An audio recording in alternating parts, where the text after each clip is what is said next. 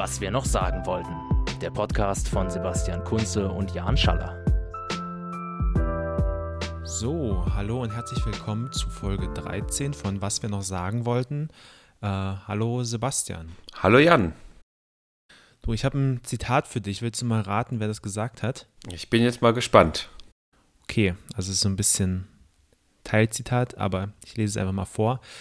Aber äh, wer jetzt auch noch äh, dazu sagen, aber wir haben doch auch einen Linksextremismus, akzeptiere er überhaupt nicht. Den gebe es und man bekämpfe ihn auch, aber man dürfe damit nicht die Gefährdungslage, die hohe Gefährdungslage durch Antisemitismus, Rechtsextremismus und Terrorismus relativieren. Auch die Verantwortung des Täters und der Verweis auf Verwirrtheit zu relativieren, wolle er nicht akzeptieren. Der rassistische Hintergrund dieser Tat ist aus meiner Sicht vollkommen unbestritten und kann durch nichts relativiert werden. Na, wer hat das gesagt? Hm. Irgendwer von Linken, den Grünen oder vielleicht, keine Ahnung, Bundestagspräsident? Das war der, nee, der Heimathorst war es. Horst nee, Seehofer höchstpersönlich. Der Heimathorst. Ja. Krass. Kannst du dir das vorstellen? Das konnte ich mir bis eben nicht wirklich vorstellen. Also so, so recht er hat. Ja. ja in, in, dem, in, in, in dem Sinne. Ähm, es ist traurig, dass es so viele rechtsterroristische Anschläge gebraucht hat, bis auch der Bundesinnenminister das verstanden hat, dass Linksextremismus, Rechtsextremismus, wenn man die Begriffe benutzt, nicht dasselbe sind, obwohl das seine politisch motivierte Hufeisentheorie sagt. Aber umso besser ist, dass das jetzt ja auch tatsächlich ankommt. Zumindest ist es jetzt in der Politik offensichtlich angekommen. Ja. Wenn es vielleicht irgendwann nochmal beim Verfassungsschutz ankommt und bei den Sicherheitsbehörden, wäre das nochmal viel besser. Aber okay. Also ich fand's, äh, mich hat es wirklich ein bisschen von den Socken gehauen, als ich das gestern auf Spiegel Online gelesen habe, weil ähm, jahrelang mh, hm, haben, hat das konservative Spektrum versucht, ähm, Links- und Rechtsextremismus auf eine ähm, auf eine Stelle zu, oder auf eine Ebene zu, zu stellen und zu sagen, ja, das ist, sind prinzipiell wesensgleiche Phänomene. Ähm, die Inhalte mögen sich unterscheiden, aber die Ziele sind gleich, die Methoden sind gleich, die Gefahr ist gleich. Ähm, und es, man wurde ja nicht zu müde zu betonen, äh, jedes Mal, wenn man sich gegen ähm, Rechtsextremismus ausgesprochen hat, auch noch äh, ein, das gilt auch für Linksextremismus hinterherzuschieben manchmal auch umgekehrt, wo dann irgendwie lieber der, die mögliche Gefahr von äh, wie auch immer geartetem Linksextremismus betont wurde und, und dass der Rechtsextremismus so nachgeschoben wurde. Ja. Und jetzt, jetzt sagt irgendwie einer der ähm, profiliertesten konservativen, äh, von mir aus auch rechten Politiker dieses Landes, ähm, dass er das nicht akzeptiert und Rechtsextremismus die Gefahr ist und Linksextremismus äh, zwar existiere seiner Meinung nach, aber in dem Fall überhaupt keine Rolle spielt. Ja, ich glaube, das ist ich ich sag mal so. Ich glaube, der, der, der krasse Unterschied, der oder oder das, was dazu geführt hat mittlerweile, ich glaube, das sind genau die großen Fälle der letzten des letzten Jahres mit äh, Walter Lübcke, Halle, Hanau und wahrscheinlich noch unzähligen anderen, die nicht so große Aufmerksamkeit bekommen haben. Ähm, und jetzt, wie gesagt, äh, vor kurzem erst Hanau mit neun Toten. Ich glaube, inklusive inklusive Täter der Täter. Mutter ne? waren es dann elf, ja. Okay. Ich glaube, neun waren äh, neun Menschen hat er erschossen. Neun Menschen erschossen, ja. Und das also ich glaube selbst, also selbst, ich glaube, dass, dass sozusagen Rechtsterrorismus einfach so massiv angestiegen ist. Ich glaube, das hat selbst ähm, in der CSU wird einem klar, irgendwann ist die Qualität eine andere. Selbst, ich glaube nicht, dass die nicht mehr denken, dass ähm, extreme Linke und extreme Rechte irgendwie wesensgleich sind. Das glaube ich schon noch. Ich glaube nur, dass sie irgendwie gemerkt haben, dass die Qualität äh, extrem rechter Gewalt so drastisch zugenommen haben, dass sie das nicht mehr ignorieren können. Und ich kann mir gut vorstellen, dass sie mittlerweile wirklich glauben, dass es eine größere Gefahr ist. Und es ist natürlich definitiv die weitaus größere Gefahr. Ja. Also da meine, muss man ja haben, gar nicht drüber reden. Wir haben ja eine Kontinuität ähm, rechten Terrors in den letzten 20, 30, 40 Jahren seit ähm, Oktoberfestattentat, wann war das? 1980 oder 1980 war das. Man kann das zum Teil auch noch weiter zurückdatieren, aber ich glaube, ähm, spätestens mit 1980 ähm, gab es regelmäßig rechtsterroristische Anschläge. Ne? Ich ich finde es ganz interessant auch, dass, und ich glaube auch zu Recht, äh, die AfD mit thematisiert wird dabei. Ja. Weil sie Teil mhm. dieses Radikalisierungsprozesses ist. Und auch wenn es nicht offiziell nicht sein will und das natürlich abstreitet und das für die anderen Parteien natürlich auch total praktisch ist, das jetzt sagen zu können oder zu sagen. Ähm, ich glaube schon, dass, das, dass die genau eine Scharnierfunktion eingenommen haben. Genauso Fall. wie die Vorreiter um Thilo Sarrazin aus der SPD kommen. Ne? Also das ist, es gibt diese Leute, die einfach den Dammbruch vollzogen haben. Es gibt ja den schönen Ausspruch, ich weiß gerade nicht, wer das jetzt gesagt hat, äh, aber dem würde ich vollkommen zustimmen. Die AfD als politischer Arm des Rechtsterrorismus. ähm, und ich finde, das, das ist hart formuliert, aber ich finde, das ist auch treffend formuliert. Ähm, weil wenn ich mir die ganzen, ähm, auf der einen Seite haben wir die Duldung von sowas wie dem Flügel und Höcke und so weiter äh, durch eben die Parteispitze, so Weidel und so weiter. Die könnten ja auch knallhart sagen, nee, sowas hat bei uns nichts verloren. Und wer irgendwie jetzt nicht sich zu äh, eindeutig zu Rechtsstaatlichkeit und Demokratie bekennt, fliegt halt raus. Ähm, tun sie aber nicht, weil sie genau wissen, dass ein großer Teil ihrer Wählerschaft äh, dadurch ähm, angesprochen wird, durch, durch diese Teile der Partei. Ähm, deswegen versuchen sie es halt einigermaßen zu moderieren und irgendwie durch die, die, der Beobachtung durch den Verfassungsschutz zu entgehen und sich, äh, wenn es zu äh, drastisch wird, ähm, sich auch mal pro forma zu äh, distanzieren von äh, Höcke oder vom Flügel und so weiter. Oder von Einzelnen. Und von Einzelnen, genau. Ähm, oder halt sich darauf zurückziehen, ja, das sind Einzelmeinungen, da kann genau. die Partei nichts dafür.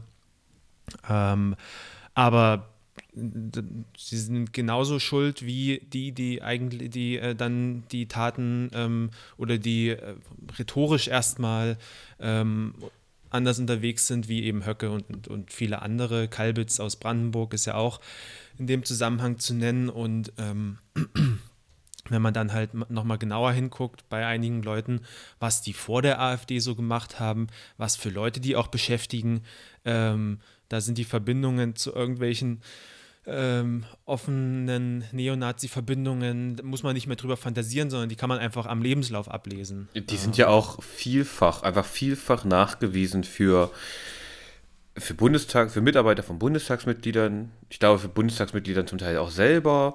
Ähm, also da ist ja, da muss man nur in Forschung gucken. So, das ist ja jetzt, kann ja kein Geheimnis mehr sein. Ich meine, es ist ja auch, da weiß ich gar nicht, ob es, jetzt glaube ich auch kein Geheimnis, dass halt auch im Bundestag eine deutlich andere Stimmung herrscht. Also ich habe, ich kenne ein, zwei Mitarbeitende von, von Abgeordneten und die haben jetzt hier zum Teil haben Leute Angst, weil sie eben ähm, den Leuten, weil die Leute von der AfD da auch immer mal äh, bisschen drohen oder so Drohgebärden machen oder also so das muss wohl sehr schräg sein. Also ich kann mir das irgendwie nicht vorstellen, aber ja.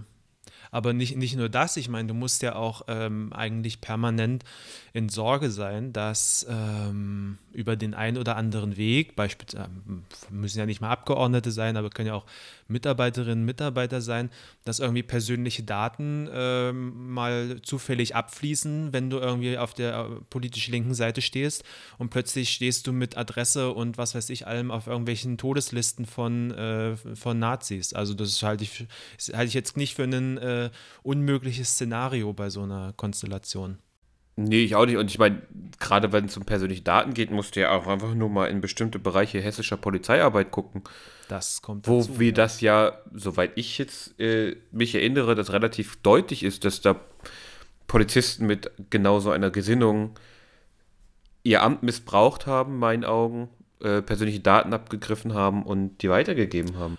Also das, ja, Hessen war jetzt das irgendwie jüngste Beispiel, aber das sind mittlerweile so viele Fälle, dass ich da auch ein bisschen den Überblick verliere, weil also ähm, da werden irgendwie äh, Drohschreiben an türkische An oder türkischstämmige Anwältinnen äh, geschrieben genau, von Beispiel. Polizeicomputern aus, da wäre was weiß ich alles äh, gemacht.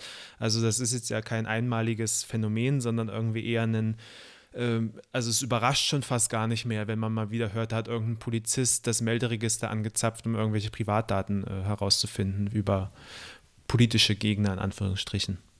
Ja, und ich meine, die Strafen sind ja auch lächerlich. Also ich meine, für so etwas, die, wenn es die überhaupt gibt. Ich meine, es ist ja offensichtlich, ähm, ich habe letztens über einen Fall gelesen, das hat jetzt gar nichts mit Rechtsterrorismus zu tun, da kommen wir gleich wieder drauf zurück, das fällt mir nur gerade ein.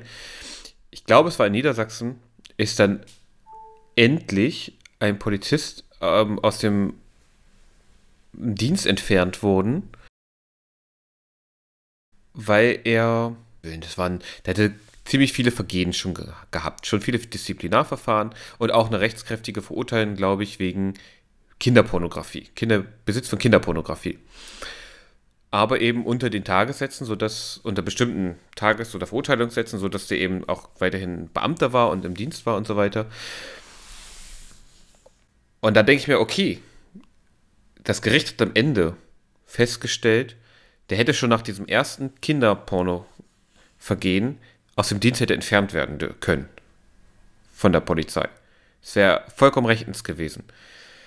Aber sie haben eben noch mal fünf Fälle weiter abgewartet, ja, ähm, mit anderen Vergehen, bis sie reagiert haben. Und ich glaube, da, da frage ich mich eben, wo ist denn also die Polizei ist als exekutive Durchsetzungsorgan für Gesetze. Und wenn die gegen Gesetze verstoßen, sollten sie eigentlich gerade nach intern irgendwie eine klare Linie fahren. Und gerade auch, und jetzt wieder ne, zurückzukommen, gerade natürlich auch, was äh, politische Straftaten angeht. Oder politisch motivierte Handlungen, weil ich meine, wer, wenn nicht irgendwelche solch, solche Art von Vollzugsorgan sollen denn neutral sein? Es ist ja auch zum Beispiel die AfD, die immer nach neu politischer Neutralität des Staates schreit. Und dazu gehört die Polizei. Nicht nur die Regierung, auch die Polizei. Also, ich weiß nicht. Ja, ich bin, ich bin mir halt auch nicht, ähm, oder ich sage sag, sagen wir es mal so. Ähm, ich glaube, die nächsten ein, zwei Jahre werden uns Aufschluss darüber geben, in welche Richtung sich das entwickelt. Weil ich habe, hatten wir ja gerade schon gesagt, ich habe tatsächlich den Eindruck, bei der Politik ist es jetzt angekommen. Ähm, die sind selbst mittlerweile, wenn ein CSU-Innenminister äh, das so formuliert, dann kann man, glaube ich, sagen, okay, Teilziel erreicht. Ähm, und es wird ja auch, es wird ja auch schon umstrukturiert in die äh, Richtung. Es wurde davon gesprochen, dass Rechtsterrorismus die größte Bedrohung für den, die innere Sicherheit momentan in Deutschland ist. Ähm, hat, glaube ich, auch Seehofer. Ist ja auch ganz zweifelsfrei. Also ich meine. Genau. Ähm, aber es, also es war ja lange Zeit, stand ja islamischer oder islamistischer Terror sozusagen ganz oben auf der äh, Agenda. Und dass man das jetzt erstmal zumindest ähm, mit Worten ähm, ja, gerade gerückt hat, ist ja ist, ist sozusagen der erste Schritt und es soll ja wohl auch mehr Ressourcen jetzt fließen in der Hinsicht. Und ich denke mal, in den nächsten ein, zwei Jahren können wir mal schauen, ob sich denn, hm, wie das Verhältnis Politik äh, und ähm, Sicherheitsorgane denn so ist, ob wir da von einem Staat im Staate reden müssen, die machen, was sie wollen, oder ob sie sozusagen auch umschwenken, wenn die Politik sagt, nee, legt mal einen anderen Schwerpunkt. Da können wir tatsächlich einfach nur abwarten. In der Tat. Aber ich glaube, also nicht nur bei Polizei, also die, als Gesellschaft müssen wir uns ja fragen, wie können wir verhindern, dass es zu solchen zu solchen Taten kommt. Also jemand muss irgendwie davon überzeugt sein, das Richtige zu tun, wenn er jetzt eine Waffe sich besorgt und damit Menschen tötet.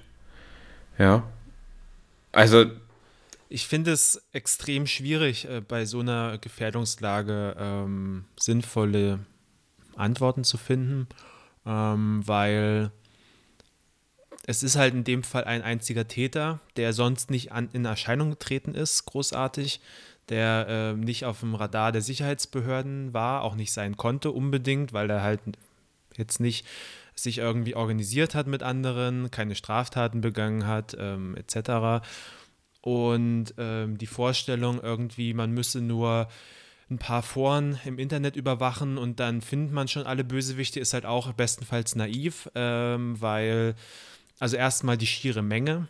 Ähm, klar, der hat jetzt irgendwie scheinbar ein Video vorher hochgeladen, aber bei YouTube werden jede Stunde äh, tausende Stunden an Material hochgeladen, vielleicht zehntausende, keine Ahnung, auf jeden Fall mehr, als man auch mit technischer Unterstützung jemals irgendwie erfassen könnte. Es würde auf eine totale Überwachung hinauslaufen. Das kommt dazu. Also ja. das, ist, das ist ja sozusagen der Punkt. Ähm, glaub, also für mich wäre das der Punkt. Es läuft, es liefe auf eine totale Überwachung hinaus. Und das ist halt, das ähm, kann ich nicht wollen. Hm. Das also kann ich, mein, ich einfach nicht wollen. Beim, beim Thema Urheberrecht gibt es ja zum Beispiel Filter, die automatisiert bei einem Upload auf YouTube beispielsweise überwachen, wurde jetzt hier äh, Urheberrecht verletzt oder nicht. Ähm, aber bei Inhalten ist das natürlich nochmal eine ganz, also wenn man jetzt auf die Inhalte an sich schaut und nicht auf so einen technischen Aspekt eher, ist es ja, ja. nochmal eine ganz andere Geschichte. Und du sprichst ja jetzt auch nur von YouTube. Eben. Also eben. dann wäre es keine totale Überwachung, ist mir schon klar. Aber ich meine, wir sprechen ja eigentlich auch, du musst ja das gesamte Internet überwachen eigentlich, wenn du sozusagen diese Leute finden willst. Facebook, du musst die ganzen kleinen Foren äh, überwachen, du müsstest eigentlich auch im Darknet versuchen, irgendwie überall. Eben, und dann wird es halt schon äh, technisch eigentlich unmöglich, weil. Oder sehr ähm, schwierig. Ich oder mein, sehr schwierig. Wir äh, wissen ja nicht, woran sich Geheimdienste beteiligt haben. Kam ja jetzt vor kurzem erst raus, CIA und BND haben gemeinsam eine äh, Sicherheitsfirma quasi aufgemacht und Chips verkauft, Verschlüsselungschips, Verschlüsselungschips verkauft an Staaten und äh, auch ja, befreundete. 50 Jahre lang oder, oder eh noch länger. ja, und äh, haben die dann damit abhören können. Also ich meine, wer weiß, was in, diese, in unserer Technologie alles drinsteckt, die, die nicht Open Source ist da muss man auch mal den, tatsächlich den Hut ziehen. Also in der Hinsicht haben sie ihre Arbeit dann sehr gut gemacht mit so einer Idee, dass es so lange funktioniert hat. Schon, aber es ist halt schon, ne, es zeigt halt ja, die Fall. Perfidität dessen. Ja. Und deswegen bin ich mir nicht sicher, ob Überwachung und einfach mehr Polizei, mehr Vollzug, mehr Repression hilft. Ähm, und wir haben ja schon auch damals in unserem Blog mehrmals über Dinge geschrieben, wie, also in Reaktion auf andere Terroranschläge haben wir auch immer mal wieder versucht nachzudenken, was, was kann denn funktionieren? Und ich glaube, ich weiß es nicht.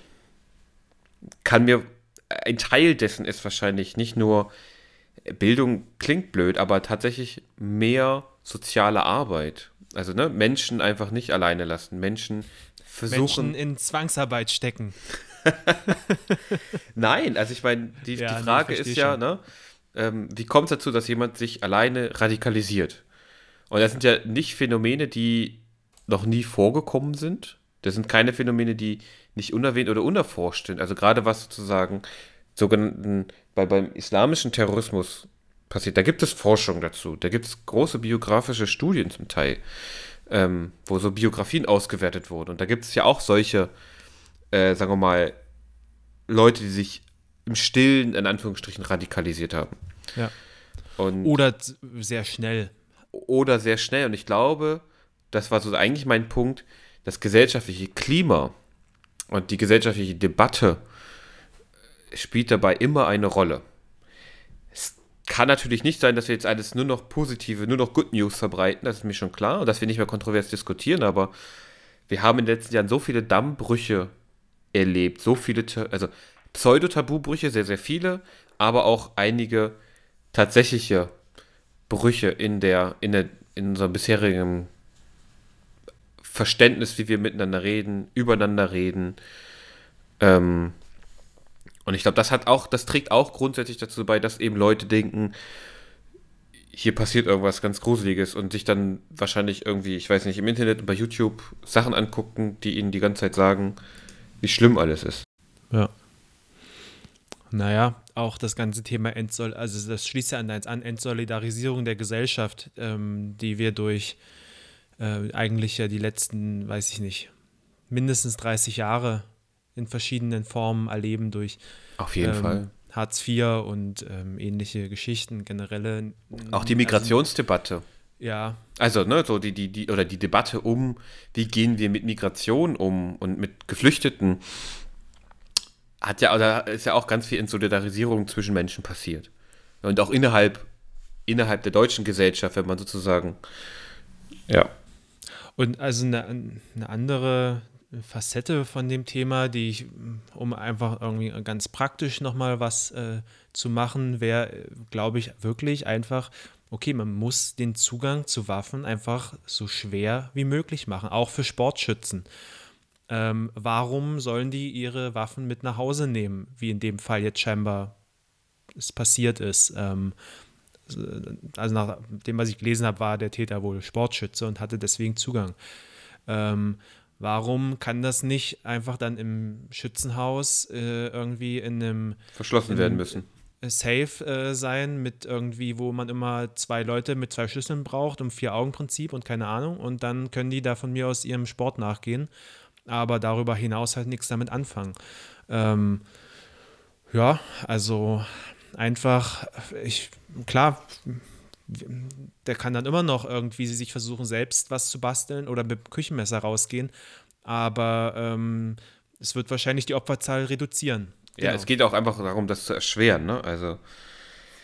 Ja, du, da stimme ich dir vielleicht zu. Ich ist das auch nicht. der springende Punkt zwischen ähm, zwischen wirklich machen und nur drüber nachdenken, ob ich halt ähm, Zugang wie, habe. Ob ich Zugang habe oder wie schwer es ist, Zugang zu erlangen, ja. Ja.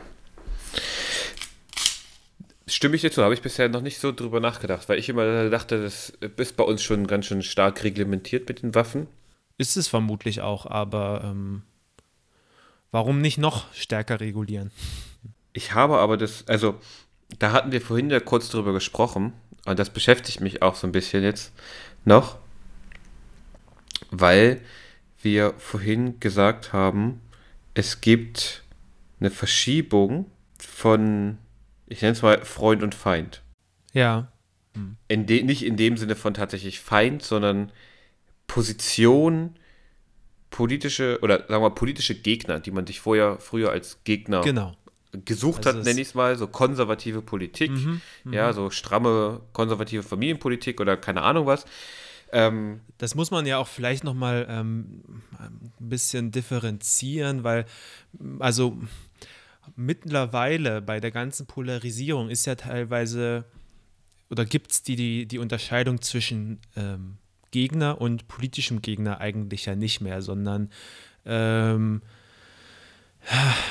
also, wie soll ich das sagen? Also, wenn ich jetzt vom politischen Gegner spreche, dann kann ich, könnte ich mir das vorstellen, sozusagen politisch, um politische Dinge mit jemandem sehr hart ähm, zu ringen und auch zu streiten, aber trotzdem dann irgendwann den Cut zu machen äh, und zu sagen, okay, ähm, jetzt lassen wir das beiseite und jetzt begegnen wir uns wieder als Menschen sozusagen oder auf einer, auf einer anderen Ebene einfach als der politischen und können auch theoretisch miteinander ein Bier trinken gehen. Ähm, davon abgesonnen sind halt die tatsächlichen Kämpfe, äh, weil mit einem Nazi gehe ich kein Bier trinken. Auch äh, wenn ich sage, dass, also das, das ist einfach, da ist zu viel Trennendes dazwischen, als dass ich da noch irgendwie eine menschlich-persönliche Ebene herstellen könnte. Ich weiß nicht, ob das Sinn macht oder ob du. Ich verstehe dich total. Ähm, das habe ich nämlich auch manchmal das Gefühl, dass diese Unterscheidung auch insoweit verloren geht, auch ein bisschen über das Internet, wie blöd es klingt, ja, dass man eben keine, keine Person mehr sich gegenüber sieht, sondern nur noch diesen Bildschirm und da alles reinhacken kann, seinen ganzen Hass oder seinen ganzen, was auch immer. Und das finde ich, da finde ich die Unterscheidung sehr spannend, weil ich meine, ich habe, ich kenne auch Leute, die, mit denen bin ich politisch nicht einig. Das sind neoliberale, neoliberale Typen oder äh, CDU-Mitglieder oder einer ist CDU-Mitglied.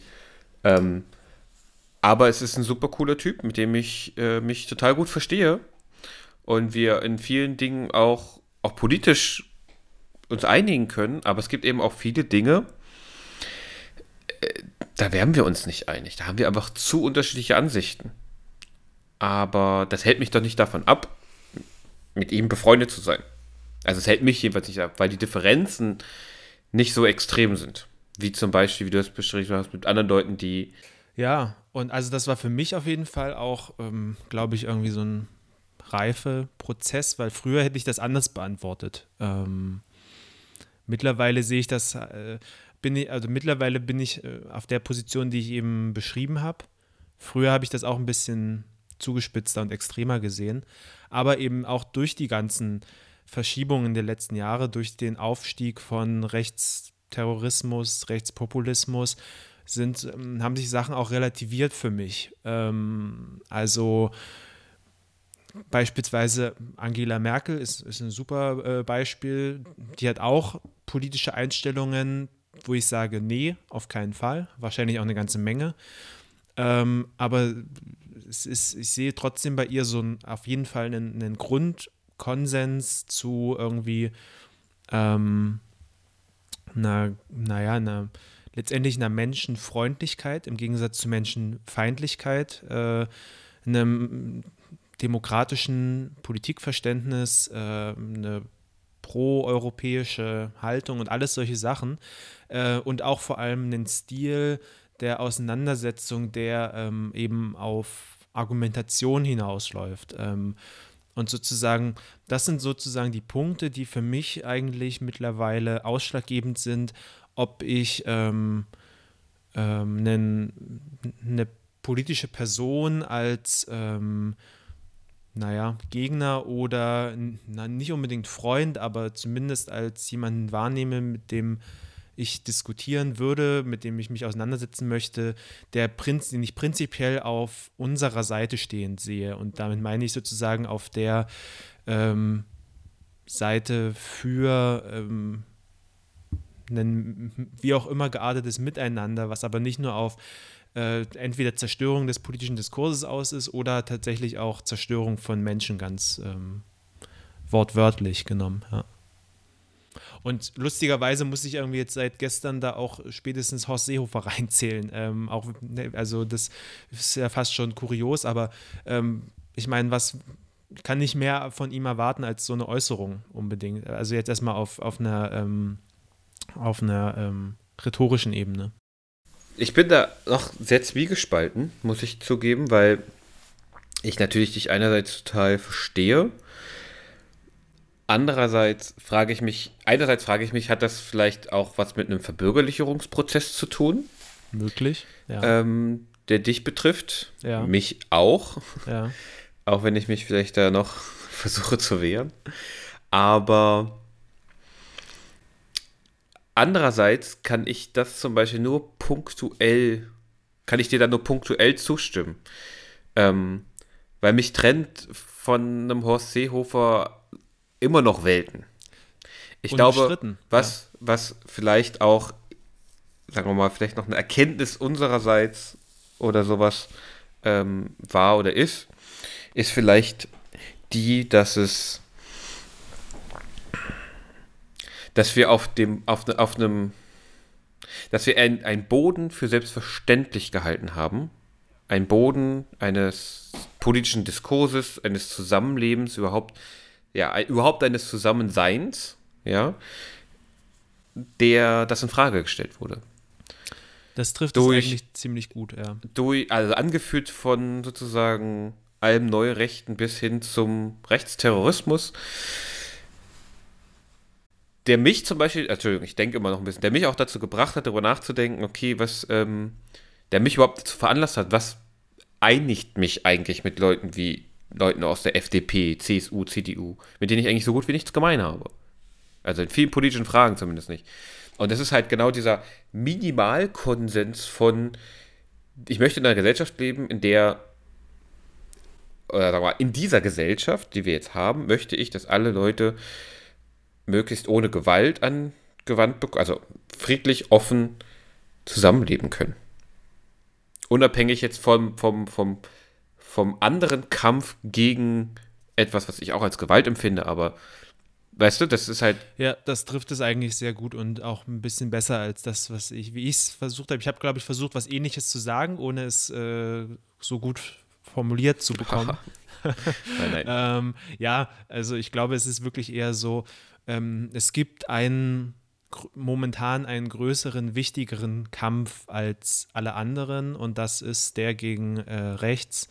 Ähm, und das eint uns plötzlich mit politischen Personen, die wir vormals als Gegner erachtet haben, aber sozusagen äh, für eine, naja, wichtigere.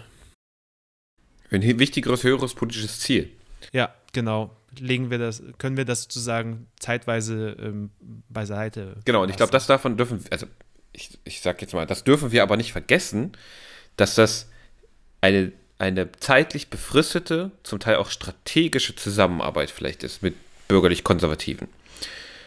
Weil es geht einerseits zumindest wenigstens einen bestimmten Minimalgrundkonsens wiederherzustellen. Gleichzeitig, und das ist halt das Schwierige, gleichzeitig geht es trotzdem noch um einen sozialen Kampf für bessere Verhältnisse. Ja. Gut. Also, ja. Tricky. Ja. Über die Opfer haben wir jetzt gar nicht geredet, aber ich, äh, ja. Ja, das ist, genau, das ist schwierig, aber ich kann zu den Opfern nicht, nichts sagen. In nee, dem ich Sinne. Ich fände es auch irgendwie zum Teil unangemessen. Ähm, da sind sehr gute Dinge schon gesagt worden, viel bessere, als wir das vielleicht tatsächlich auch können. Ich glaube, wichtig ist aber, und das war schon beim NSU so, die Menschen nicht zu vergessen, die dem ganzen Irrsinn, den wir hier besprochen haben, ja auch zum Opfer gefallen sind.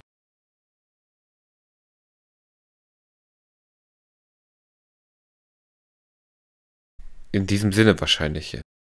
Genau, in diesem Sinne. Danke fürs Zuhören.